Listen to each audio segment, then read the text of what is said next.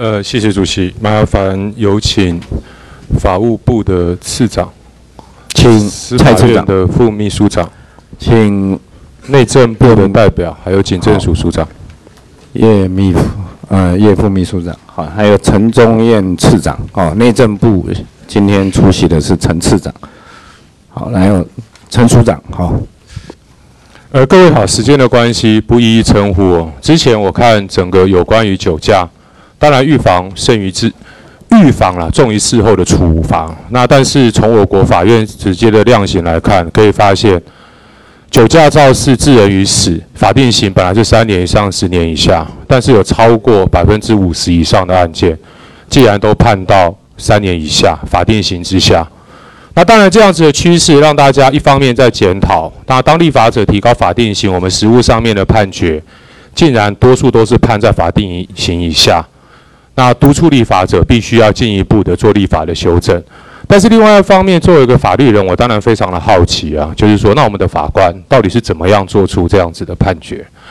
去年二月二十七号的时候啊，事实上就有一个酒驾的案件，就是第四次的酒驾撞死人，一对夫妻一一大早要出门去摆摊做生意。那非常一个勤朴的小康家庭，结果这位被告第四次酒驾了以后撞死人，判决的主刑是两年六个月。当我看到第四次酒驾判决的主刑是两年六个月的时候，被害者的家属他写信给我，问我说：“我们的司法到底怎么了？这个刑度到底是怎么量出来的？”我当然就去看判决的理由。但是当我看判决理由的时候啊，我发现。我国法院在针对有关于酒驾致死的判决书里面，针对量刑部分的说明，大量的使用例稿，前面都在解释法律如何适用啊，《道路交通管理处罚条例》要加重二分之一的，因为我们已经有加重结果犯了，所以不用适用适用刑法的规定，巴拉巴拉巴拉，前面抄了一堆例稿了以后，内容非常的空洞，但是真的到关键问题的时候，刑怎么量出来的？来，副秘书长请看，他说累犯应该依照四十七条的规定加重。那因为他符合自首的要件，所以依照刑法二十六条减轻，然后依法先加后减。他现在还没有办法达成和解，然后也没有赔偿，但是认为他犯后坦行犯陈态度上佳，考量他是高中肄业的教育程度、家庭经济状况以及犯罪的动机、目的、手段等一切情状，量处取主文所示之刑。来请教一下副秘书长，如果你是犯罪被害人的家属，这个理由你看得懂吗？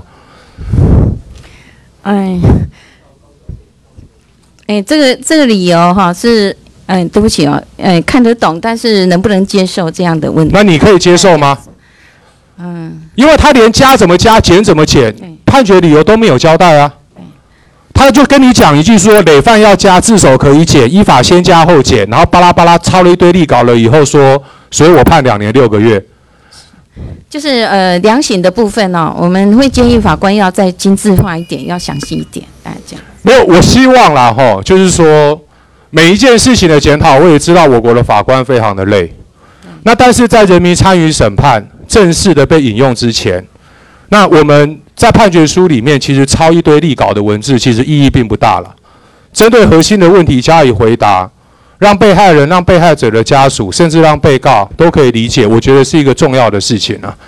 下一个事情呢，是我之前已经问过了。就有关于酒驾，我们除了处罚以外，如果被告有酒瘾的话，我们必须要给他做一个禁戒处分嘛。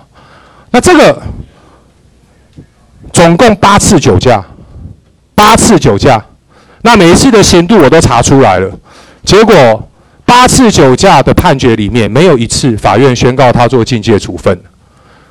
那我就看不懂啊。我们的司法院一一方面告诉大家说不能够只靠刑罚，这个我也赞成啊，必须要配合治疗。必须要配合酒瘾戒治的处分，这个我也赞成啊。但问题是，你们实际上面做出来的跟现实上面发生的，跟你们嘴巴讲的根本是天差地远啊！怎么会第八次的酒驾竟然没有一次要命他去治疗，要去做禁戒处分？副秘书长可以说明一下吗？呃，报告啊，委员哈，因为呃比较具体个案，呃委员都知道，我们比较没有关系啊。然后我们现在就是我们刑事厅哈，要对于我们这个量刑的部分哈，看有没有一些检讨改善的空间。对，量刑我们刚刚讲过了，对现在我在讲的是保安处分啊，保安处分也非常的重要啊。对，这个当然也是整个大的广义的量刑的。今天法务部次长也在旁边哈，我上次在交通委员会有请教过次长嘛哈，那次长也跟我强调保安处分很重要嘛，也对于现在保安处分这样宣告的现状很不满嘛，我希望。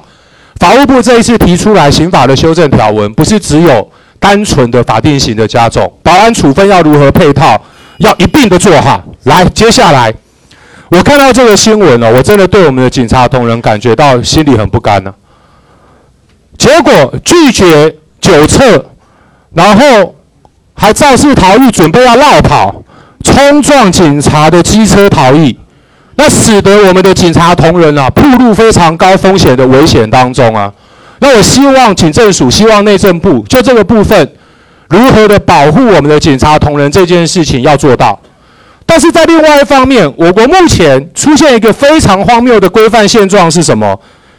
拒绝酒测的案件大幅的提升呢？从二零一四年的四百零九件到二零一七年已经破千件呢。法务部次长知不知道为什么大家宁愿被科罚锾，也也不愿意酒测？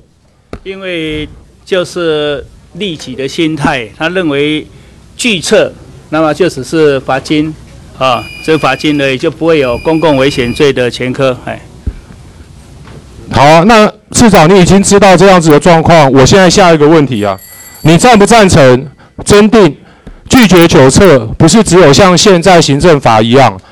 必须要在刑法里面加以规范，就像日本的立法例一样。之前检察官也投诉过啊，懂法知法的人就玩法啊，他宁愿被你开罚单，我也不愿意让你撤啊。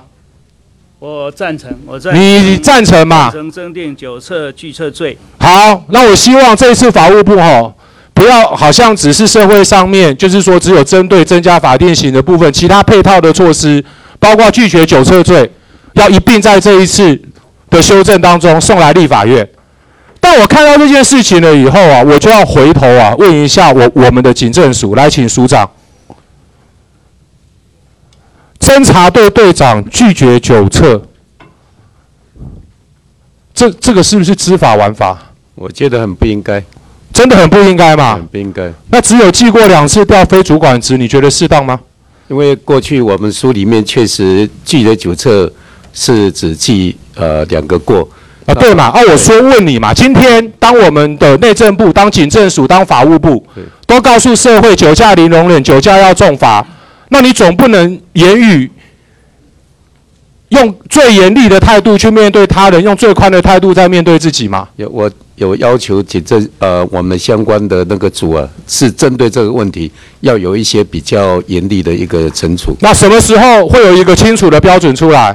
这个已经有形成这个共识，也有什么时候可以提出来？我们可以给那个委员来做报告。哎，另外一个一样啊，二零一八年现职的警官酒驾，呼气值高达零点八九，法务部可不可以解释一下，为什么是缓起诉？其他的人也享有这样的待遇吗？呃，我想缓起诉有缓起诉的一些要件哈。那么缓起诉之后，哈，那其实那个啊、呃，二审的这个检察官啊，对这个缓起诉啊，也可以有一个撤销，有一个没有啊？但是这个案件就缓起诉就结案啊？对，就是这个具体的案件，我必须要了解。这个是二零一八年八月的案件呢、欸？是是，不是啊？我我的态度是一样了哈。当我们认为执法要严，酒驾零容忍的时候，你就不能够说对一般人民这样子。要求嘛，那当大官的人，当官的人就可以轻轻放过吗？法务部，你们在做缓起诉处分的时候，你们做缓起诉处分就做缓起诉处分了啊。是是，其他人根本没有智慧的余地啊。是。那当其他酒驾的当事人看到说，诶，你们对警察已经到零零点八九这种程度了，还给他缓起诉，那其他的人呢？我想这个案件哈也值得我们去检讨哈。那因为我今天这对这个呃缓起诉期间一年的支付公库的这样的一个处置啊，那么是不是适当啊？尤其是缓起诉的对象啊，这个都以后也要一并的检讨。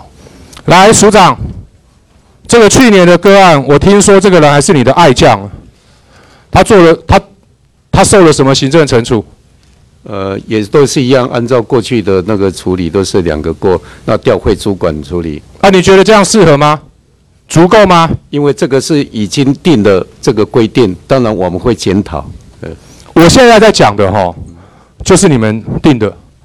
对，这个驾车安全考核实施要点，这个表，我再提醒署长一次哈，我对于警察同仁执勤的辛劳，有人如果拒绝酒测，甚至肇事逃逸的话，警政署需要的一些保护远景的配套措施，我百分之一百都支持。谢谢文志。但是相对的，当我们的警察同仁、警官，甚至是高阶的警官出现了这样子的状况的时候，我希望警政署能够用最严厉的态度来先要求自己，可以吗？